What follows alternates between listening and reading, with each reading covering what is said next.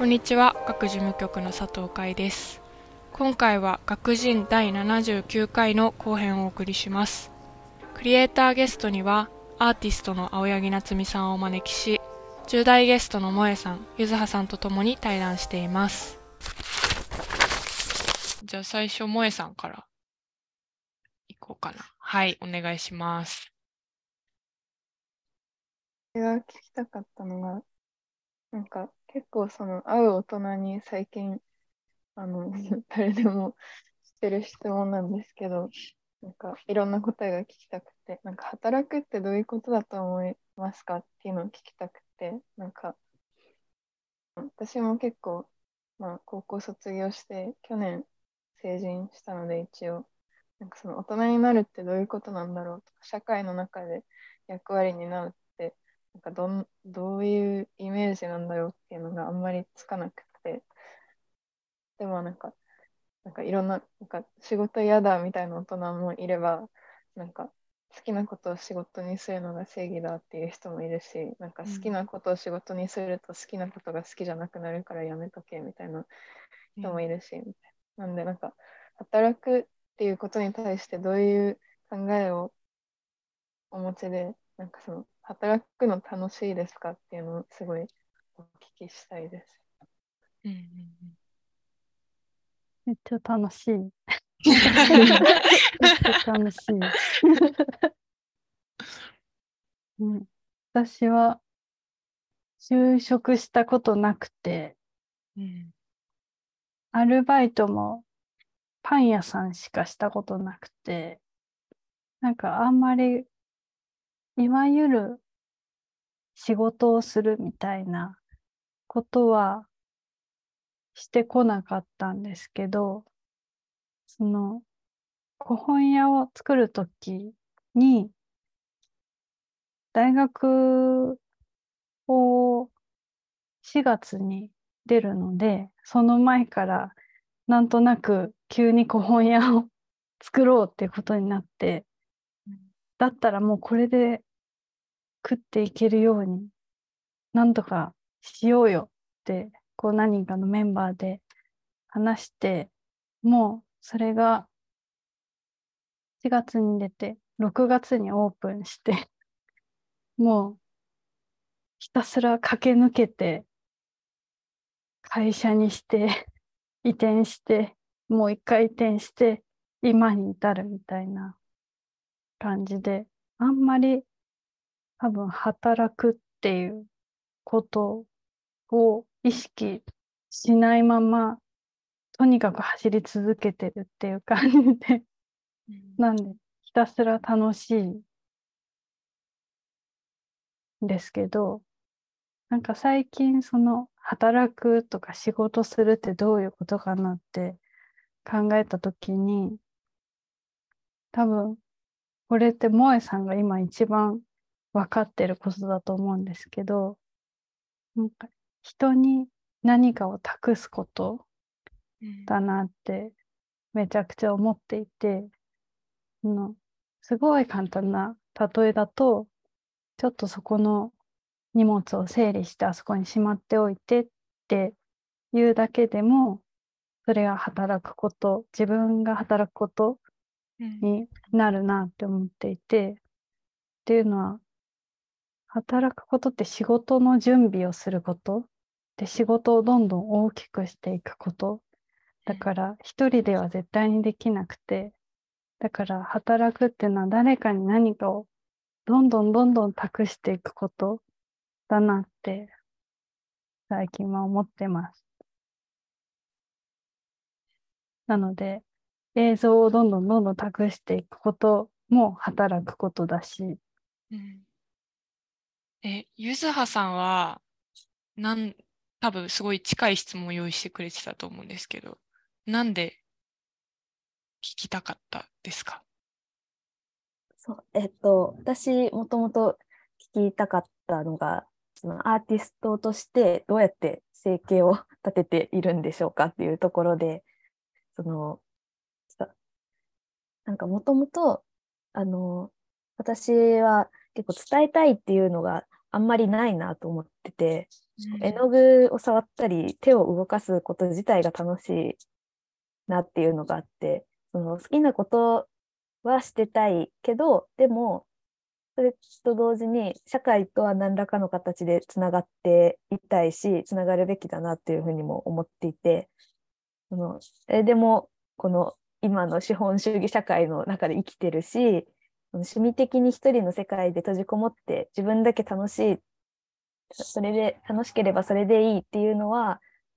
そういうふうには思えなくてでもどうせお金を稼がなきゃいけないんだったらそれは楽しいなと思えることにしたいっていうふうに思っててでその作家とかアーティストとして生きてる人のそういったお金の部分ってすごい聞く機会が少ないのでその青柳さんが話せる範囲で聞きたいなっていうふうに思ってたんですけどあの今仕事をするっていうのは人に何かを託すことっていうふうにおっしゃられててあの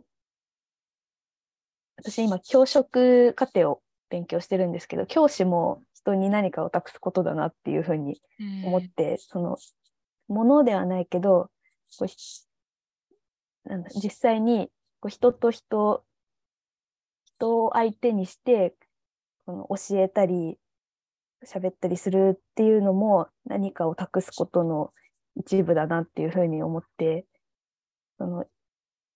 なんだろう自分の中でこうアーティストっていう生き方とあともう一つ教師っていう生き方と、二つ選択肢が今のところあって、なんか、すいません、まとまらないんですけど、あの、なんだろうな。もともとの質問は、あの、作家として生きていく時の、その生計の立て方というか、どうやってやってるんだろうなっていう部分を聞きたいです。なんか、と、私も大学に入った時に絵本作家になりたいっていうのと私塾を開きたいっていうのがあって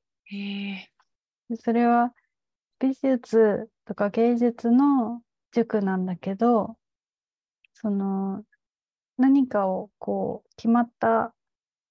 絵を描くとか何かを作るっていうことだけじゃなくてその場所に行けば誰かアーティストがいたり研究者がいたり、まあ、幼稚園児がいたりみたいな何かが生まれちゃう場所みたいなことができないかなと思ってでそのためには一旦教職を取って学校で教えてっていうことを考えて教職を取ったんですけど、うん、教育実習に行った時にこれは違う 自分が違うなって思ったのが、うん、その教育ってもう国で定められた基準があってその基準の中でその本当にこう生徒とか児童たちにも完全に託さないといけないし、うん、同じ職場の先生にも全部託さなきゃいけなくて結構こう託す度合いがすごく大きいっていうか、うん、なかなかその自分が何かを考えていてももうとにかく託すことを重視しなければいけない場所だなと思ってちょっと自分は違うなと思って、こう一応教職は取ってそこからその道には進まなかったんですけどっていうのもはちょっと置いといてなんかアーティストが生計を立てる。私の場合は今はの古本屋っていう本屋があるんですけどその母体が会社になっていてで会社で本屋と出版と、あと映像制作と、イベントの立ち上げと展覧会作ったりみたいな、まあ、芸術に関わる作品制作とは違う仕事をいろいろやっていてなんか例えば、県がやってる、なんか芸術に関するイベントの広報とか、なんかそういう芸術と関わりつつも、まあ、ちょっとその作品ではない部分で関わるみたいな仕事もしながらっていうのと作品を作ってで、まあ、アーティストフィーとしてもらったり作品を販売して袖でお金をもらったり、まあ、そういう作家としての収入の2つがあってようやく成り立ってる状態で、で、ただ結構、まあ、いろんな人がいて、身の回りに。例えば、その、仕事を始めちゃうともう全く制作ができなくなって、すごく、の辛くなっちゃう人とかは、最初は就職するけど、すぐに辞めてそ、の結構いろんな日本の国内にもレジデンス施設があってでそこで制作費と、まあ、生活費をこう工面できるようなシステムがあったり、まあ、助成金があったりで海外にもそういう仕組みがたくさんあるからその自分の制作に合ってる場所を見つけてでお金を助成金とかで得られるように調べてで、そういう場所に行って、制作だけをするために準備をする人が多分身の回りでは一番多くて、で、作品制作だけをしたい人はそれが一番合ってるなと思っています。あとは、その作品の表現方法によっては、例えば、なんだろう。植物の絵を描いているから、植物園で仕事をしながら、まあ、自分の興味と近いところで仕事をする。で、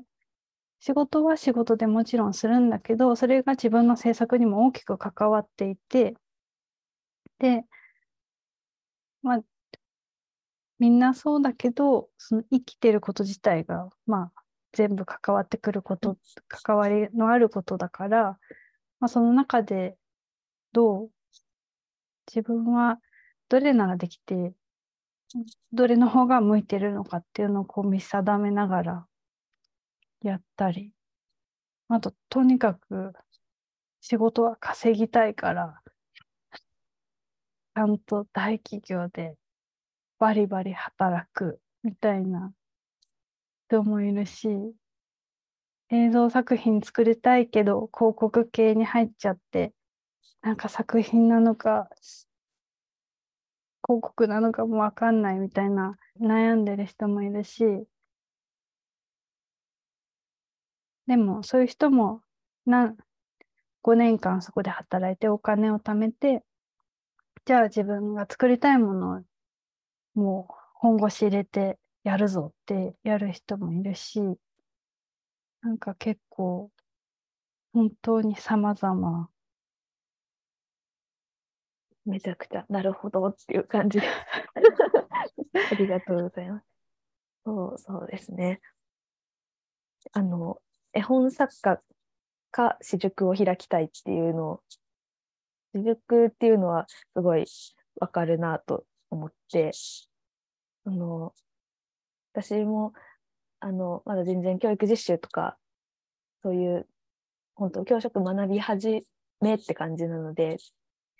こう、実際に体験はしてないんですけど、確かになんか、もう、学校教育だともう、その枠組みの中でこう教えはするけどその枠組みの中でしか教えられないなって思っててなんか私大学1年の時にアルバイトしたんですけどその時にもうあ自分ってこう商売めちゃくちゃ向いてないっていうのをひしひしと なんか感じてでそのそれでこう教員だったらこうその単純に物の売り買いだけじゃないことでこう社会と関われるなっていうふうに思ってたんですけどでもなんかそれ以外にも例えばレジデンスだったりとかそのなんだろう本当にいろんなこう関わり方って確かにあるって思って、うん。とかあと芸術周辺そのイベントの広報とか周辺での関わり方とか、そのお話聞いてたらあ確かに自分が想像してなかっただけでめちゃくちゃいろんな関わり方あるなっていうふうに思えたので。うんすごい良かったです。私は教職を辞めてしまうかもしれません。わからない。教育実習めっちゃ楽しいですよ。それは楽しみにして。う んありがとうございます。なんかその青柳さんがおっしゃってるその私塾のあり方というかなんかそういうのがなんか私はすごいやっぱ古本屋のさっきの話と重なるなと思ってたんですけどなんかそういう機能も古本屋にこうあるというかなんかそれが主っていうイメージなんですか？青柳さん的に。なんか古本屋は結構まだまだその私塾さっき言ったような理想に至ってないなとは思うんですけど私がもともと学校にあんまり積極的に行けなくてなんとなくこう集団で机にこう向かって前を向いて話を聞くみたいなことができないだけなだったんじゃないかっていうふうに思っててだからその古本屋もそういうただ行ってみると何か事件が起こってるみたいな行ったら何かできちゃうようなうん。そういう場所にはしたいと思ってます。難しいけどうんうんうん。え、ゆずはさんはなんか実際に行ってみて、本屋どう、どうでしたか？なんか、うんプレイオープンの状態で、の時に行かせてもらったんですけど、こう、本棚一つ一つから全部自分たちで作ってるっていうのが、あの、まずめちゃくちゃいいなって思ったし、こうなんか、普通に本がディスプレイしてあるのかと思いきや、突然、こう、誰が書いたかわからないようなドローイングが ボンってあったりとかして、うんなんか、その、なんだろう、こう、本屋だって思って入ったら、こういつの間にかそういう自分がわからない、知らないところに、こういつの間にか放り込まれてるっていう場所作りはすごく素敵だなと思いました。でも、あの、行ってみて、こう、神楽坂って結構、その、こう個人的には、こうフラッと入るっていうよりは、結構 SNS とかで調べて行く人の方が多いのかなって思っていて、あのもっと、こう、あでその同時に、その行きにくい、ちょっと行きにくい場所にあるからこそ、こう来た人が長い時間滞在してくれるんじゃないかっていうのも思うんですけど、こう、もっとこう、いろんな、こう全然知らないような人が入れる場所っていうのを、私自身もなんか作れたらいいなと思うし、あのそういう人が増えたら、こう本屋もなんか、本当いつ行っても何かが起こってるみたいなうん。状況になりそうだなっていうのですごい楽しみだなっていうふうに思いました。めちゃくちゃなんか すごい上から目線みたいになっちゃってあれなんですけど っていうのを思いました。なんかゆずはさんはどういう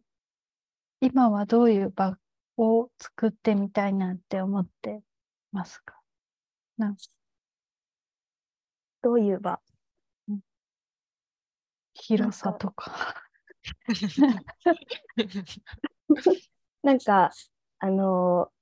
青柳さんがこう美術手帳のウェブ版のインタビューで、北区出身で、その美術に触れられる施設が少ないみたいなことをおっしゃってたと思うんですけど、なんか私、長崎出身で、地方だ、東京でもそうなのに、地方だと美術館が、県の美術館と市の美術館1個とか、ギャラリーになるともうほとんどないみたいな状況ですごくそもそも美術に触れられる機会が少ないなっていうふうに思っててなのであの大学の友達とちょこっと話したりするのはこう移動式のギャラリーとか、うん、古本屋とかできて地方にもそういう場所を作れたらいいなっていうふうには思ってたりします。うん、常識はいいですね。なんか結構古本屋を作る時もその荷台に本を載せて売ってた時とかをリサーチして作ったりもしてて、えー、その移動するとやっぱりコミュニティって地域に作られるけど移動することでそれがこう分散するからよりハプニングが起こりやすいっていうかなんか面白い関係性が作れる。で長崎はでも坂が多いから大変大変そうです。そうかも。でも 本当時代で運ぶなんかそれ荷台で運んでるの見たら興味なくても何やってるんだろうみたいな感じですごい見てくれると思うので、うん、そうそういうのをやりたいなって思います、ね、面白そう。うん、面白そう。え、そのちなみになんかそのまあゆずはさんが古本屋に行ってみてその突然こう本の間からドローイングが現れるみたいなのもなんかハプニングというか、なんかそういう出会い方みたいなことだなと思ってたんですけど、青柳さん的になんかどういうハプニングが起こったら嬉しいというかなんか起こしたいみたいな感じってあるんですか？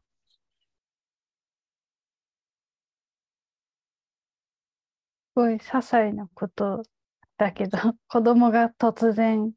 号泣し始めたりとかああ。なんか、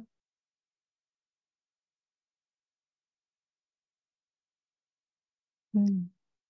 あんまり、こう、狙って起こすものじゃなくて、たまたま起こってしまうことっていう意味で、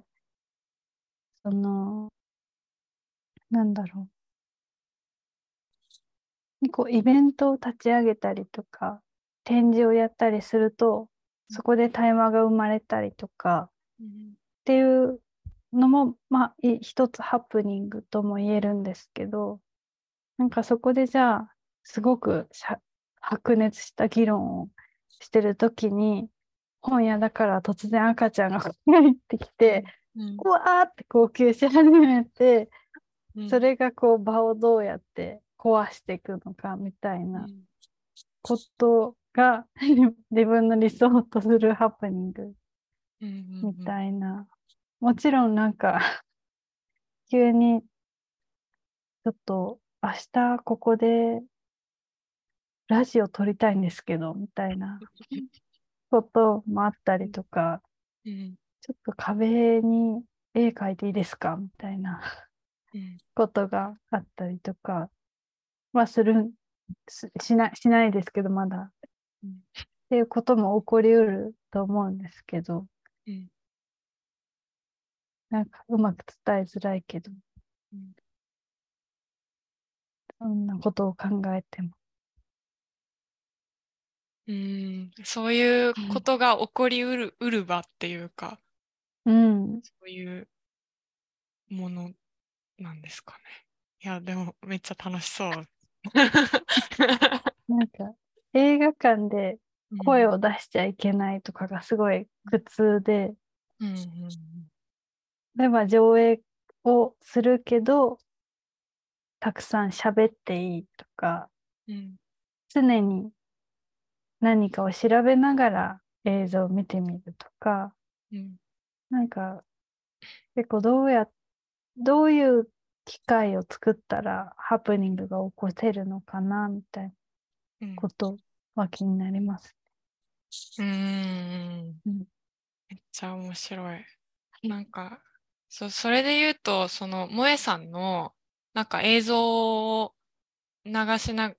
して、それについてこう対話をするみたいなのっていうのも、なんかまあ萌えさんがそれをこう、なんていうのかな、まあ自分がそのトピックについて知りたいとか、なんかいろいろあると思うんですけど、なんか結果的にはその機会を作っていたり、なんかそこでその、え、そういう考え方あったんだみたいなハプニングみたいなことが起こったりとかもするわけじゃないですか。なんかそういうのって、なんかどんな風に思っているというか、なんかそういうのを起こしたいなみたいな感覚があってやってるんですか？人の考えが何かしら、その、同じ場で共存して、せなんか、すり合わせじゃないけど、共有できるっていうのは結構、なんか、どんだけ違っても結局、みんな同じようなことを感じてたりするよねっていう面ですごい、なんか自分的に大事にしたいというか気になる部分ではあるなっていうのはすごい思聞いてて思ったんですけど、まあ自分なんか映像と自分が作った映像とかの話で言うのは結構なんか一つの課題としてなんかどう興味を持ってない人も引き込むかみたいな部分はあるのかなと思ってて、なんかさっき本屋の話を聞いててなんかちょっと学っぽいなって私は思ったんですけど、うん。なんかその学も結構自習室とかで、なんかいろんな人が、なんか自分、なんか自分が好きなことやってたり、なんかその自由に作業してたりするんで、すごいなんかそういう偶発的な空間っていうのはめちゃくちゃ面白いなって思いつつ、なんかすごい個人的になんかそういう場で大事なのかなって思うのは、まあその、古本屋はまあ誰でも入れるみたいな点で、学はその10代でクリエイティブ系に興味あるみたいな、ある程度その枠があるからちょっと違うのかもしれないんですけど、うん。なんかその偶発的っていう単語を使うとき時に、なんか実際なんかどういう人がどういう目的でその場に集まってるのかっていうのを、なんかメタ認知するのって結構なんか、なんかむ難しいってなんか大大事なことなのかなっていうのは自分はすごい思ってなんか対話会とかも結局なんかメンタルヘルスにもともと興味がある人とかうん。話はなんか人と話すことに積極的な人とかが集まる場だったわけで、なんかその学校まあなんかそのセンシティブなテーマだよって言われたから学校でなんか興味ない人を対象に教室で流すとかは結局できなくてうん。かその興味を持つ人が集まってくればうん。の中での偶発性っていうのはもちろん面白いけどなんかある程度制限がかかったものではあるよなってすごい思って。うん。だからなんかそこを超える方法とかってないのかなっていうのは結構いつも考えてますっていうのを思いました。あ、えっと、あの、すいません、萌えさんの話聞いてて、うん。あの、ちょっと思ったことあるんですけど、なんかその場に集まる時点でもう興味がある程度、そのトピックに興味ある人に限定されて、その中でこういろんな話し合いをするっていうのがすごく私もその問題についてちょっと考えるところありって感じで、うん。なんか今日あの大学の授業であの性の多様性についてっていうこう講義があってでそこで今日初回だったんですけど、オリエンテーションでなんだろう自分の考えをがもう決まってて変えたくないみたいな人はこの授業には適してないのでちょっと他に受けたい人のために全然出て行ってもらって構いませんみたいな感じで、こう担当の先生がおっしゃっていて、でまあその場では誰も出ていかなかった教室出なくて。ででここからこう自分のわからない部分に焦点を当てていろいろ話していきましょうみたいな感じでスタートしたんですけど、なんか個人的にはもうこの場に来てる時点で、もうもともとある程度関心がてでなんかその中で話してもなんなんだろう。やっぱり枠を思いっきり枠を超えるみたいな感じの話し合いにはなんかならないんじゃないかなみたいに思ってて。だからその古本屋とかもそのやっぱりこう決まった人間だけで話してるとすごい内輪でこう共同の前提みたいなのができちゃってなんかその中で話が進んでいくみたいな危険性があると思うんでそういう意味でも、なんだろうオープンスペースじゃないけど、うん、こう本当に思ってもなかったような角度からこう外部のものが来るしこう自分からも行くみたいなのはすごい大事だなっていうのを思いました話を聞いてて。でじわっと質問につながるんですけど。なんかえっと、文学とか美術とかってともすれば単なる教養の一部じゃないとか娯楽じゃないみたいにも見なされてしまう可能性が割とある分野かなって思ってて。個人的にはもっとスポーツとか漫画とかお気軽に楽しむとまではいかなくてもこう文化は誰にでも開かれてるべきだと思うんですね。でその最近人文科学系統の学問が割となんかコロナもあるのかわからないんですけどこう軽視されてるような気がしててそれがすごく危険だなと思っててこう生活にすぐに役立つ学問だというふうには言えないかもしれないけどその役立つかどうかとか必要不必要っていうだけの判断の尺度以外をこう培うのに絶対必要、必要っていうか、つながると思うし、その、例えば、単純に、プラス、豊かになる、生活が豊かになるみたいな面だけじゃなくて、自分がしんどい時とかきつい時に、そういう文化に救われたことがある人も絶対いっぱいいると思うんですけど、実際は、こう大人になるにつれて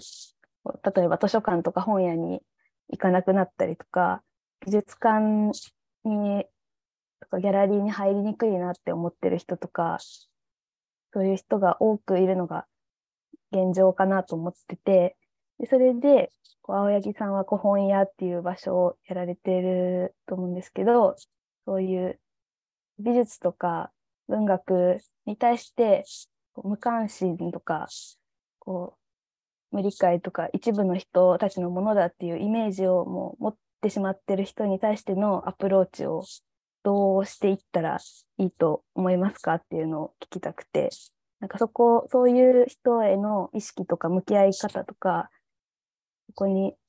してきたこととかあったら聞きたいです。なんか古本屋は一番最初に作る時に場所がまずあってそこで何をするかっていう話し合いがまず行われて、まあ、必然的に出てくるのがギャラリーとかなんかとりあえず開かれていてイベントをやっている場所っていうことは上がったんだけどそうするとその一番最初の店舗は王子駅っていう、まあ、私のその北区の地元の、まあ、あんまりなんかほぼギャラリーとかはない。あるとしても、その、この、ここちょっと道沿いにお絵かきクラブの展示をする場所とかはあるけど、その、いわゆる現代アートみたいなのを見られる場所はなくて、ってなった時にじゃあそこにギャラリーを作ってもきっと来てくれるのは知り合いしか来ないだろうっていうふうになってで自分たちの関心興味もあってで町の人にも開かれていてでなおかつ遠くからも人が呼べるものって考えた時に本っていうのがでしかも新刊じゃなくて古本で二次流通したものを扱うことっていうのを思いついて、まあ、それもたまたまその時期にこう古本屋を始めた人と知り合ってどういうふうに作ってたかを聞いていたっていうのもあるんですけどなんかそういうその自分でも知らない分野にこう突然立ち入ってみることでなんか自分がその今本屋さんとしてお店では振る舞ってるけど、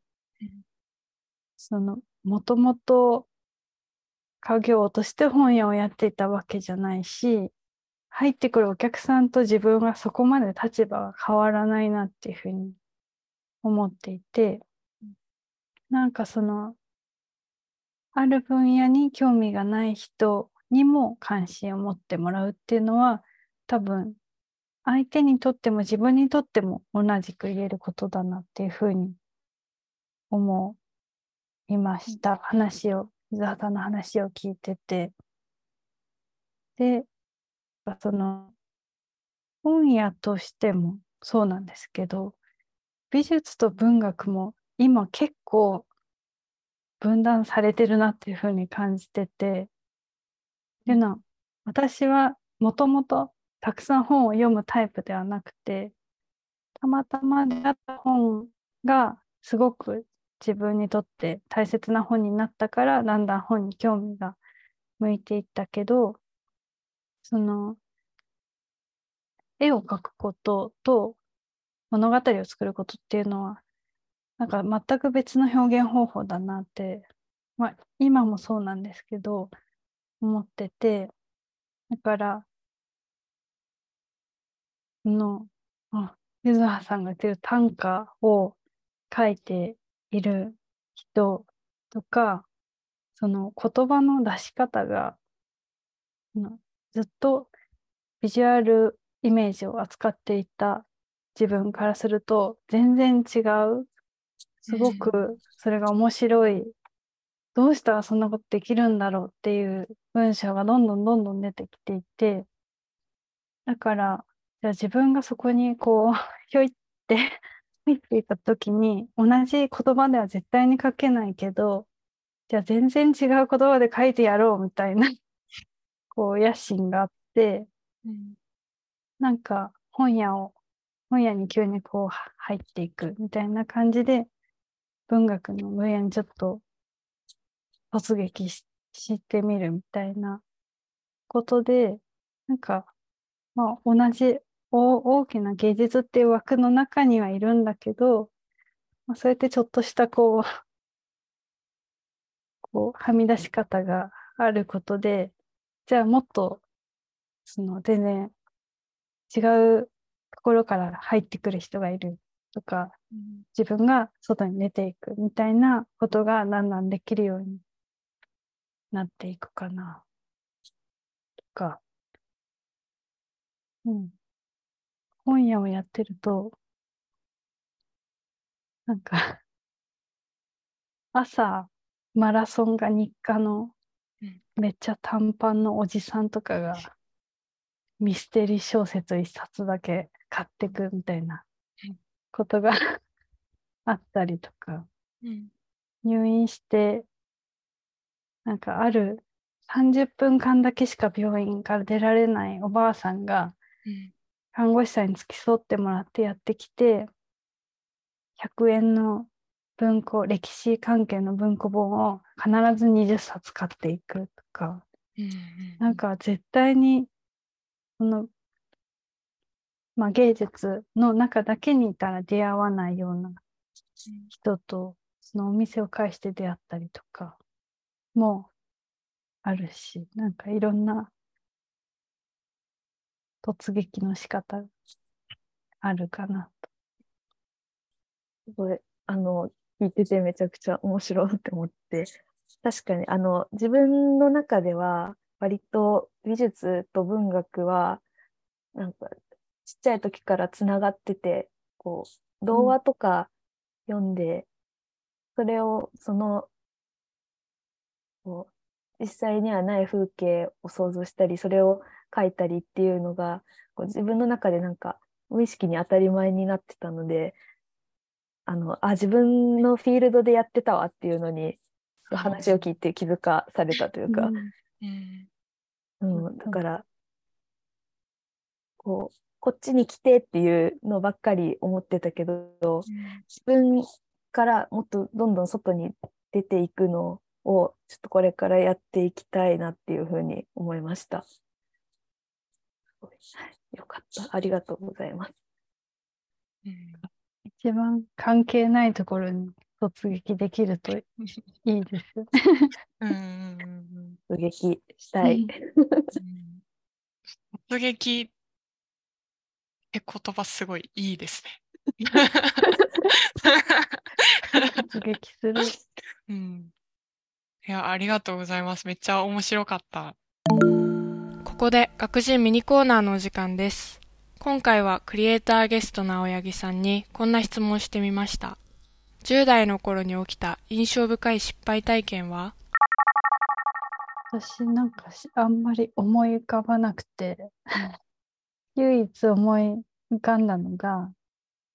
高校2年の時に文化祭の装飾部門長っていうのをやったんですけど、その部門長とかやるのすごく苦手だったのになぜかなってしまって、うん。で、頭の中で考えている装飾っていうものをうん。学校の中でやる時に、うん。そのどうしても想像と実態が追いつかなくて花でいっぱいの装飾をしたかったんだけど、うん。なぜかその 造花の一輪のバラがうん。5本ぐらいしかつけられなくて、うんうんうん。なんかでも自分でなぜそうなったのかが全くうん。その時は理解できなくて今もわかんないんですけどうんうんそれが一番 思い出深い失敗体験でした。なんかうんハプニングに近いです。自分にとっては。うんあーえ、それはなんかやらなきゃよかったなっていう感じですか？いや、すごい達成感はあったんですけど、うんうんなんで5本しかないんだろうって。いうのがう。ん説明できない、うん。こう、もどかしさというか、うんなんか、すごい失敗なんだけど、自分の中でめちゃくちゃ面白くもあって。うん。っていうことがめちゃくちゃ不思議な失敗体験の話になっちゃった。いや、めちゃくちゃ面白かったです。はい。ありがとうございます。ありがとうございます。じゃあ最後に、なんかこのポッドキャストは、その出演してくれてる10代もそうなんですけど、聞いてくれてる人も結構10代、20代の人が多くて、なんか最後にそういうリスナーに向けて青柳さんから一言いただけたらなと思います。はい、私も10代の時にその私塾を開きたいとか絵本作家になりたいとか思ってすごく先のことだと思ってたんですけど多分もう明日にでもできちゃうことだから、うん、その理想としてる形にならないとしてもとにかく将来の夢は10代のうちに一回叶えるのがいいんじゃないかなと思いました。うん今悩んでることをじゃあ明日解決しちゃおうって思っちゃうこととかなんか何かを作りたいっていう夢だけじゃなくてとにかくちょっとつもをしんで面白いことをたくさんやってほしいです。突撃の気持ちで。はい、ありがとうございます。ありがとうございます。ありがとうございます。えー、本日はクリエイターゲストにアーティストの青柳夏美さんを、10代ゲストに萌えさんとゆずはさんをお招きしました。ありがとうございました。ありがとうございました。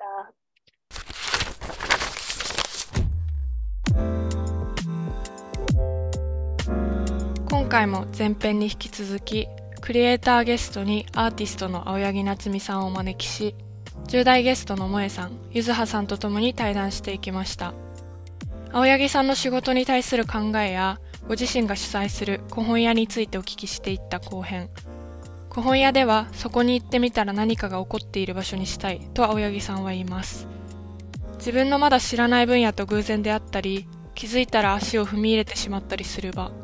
青柳さんの言葉での突撃ができちゃう空間は、学の自習室や活動での目指すべきあり方にも通じるような部分を感じていました。神楽坂にある古本屋のスペースは、書店としての営業とともに、展覧会やイベントなども定期的に開催されていますので、ぜひチェックしてみてください。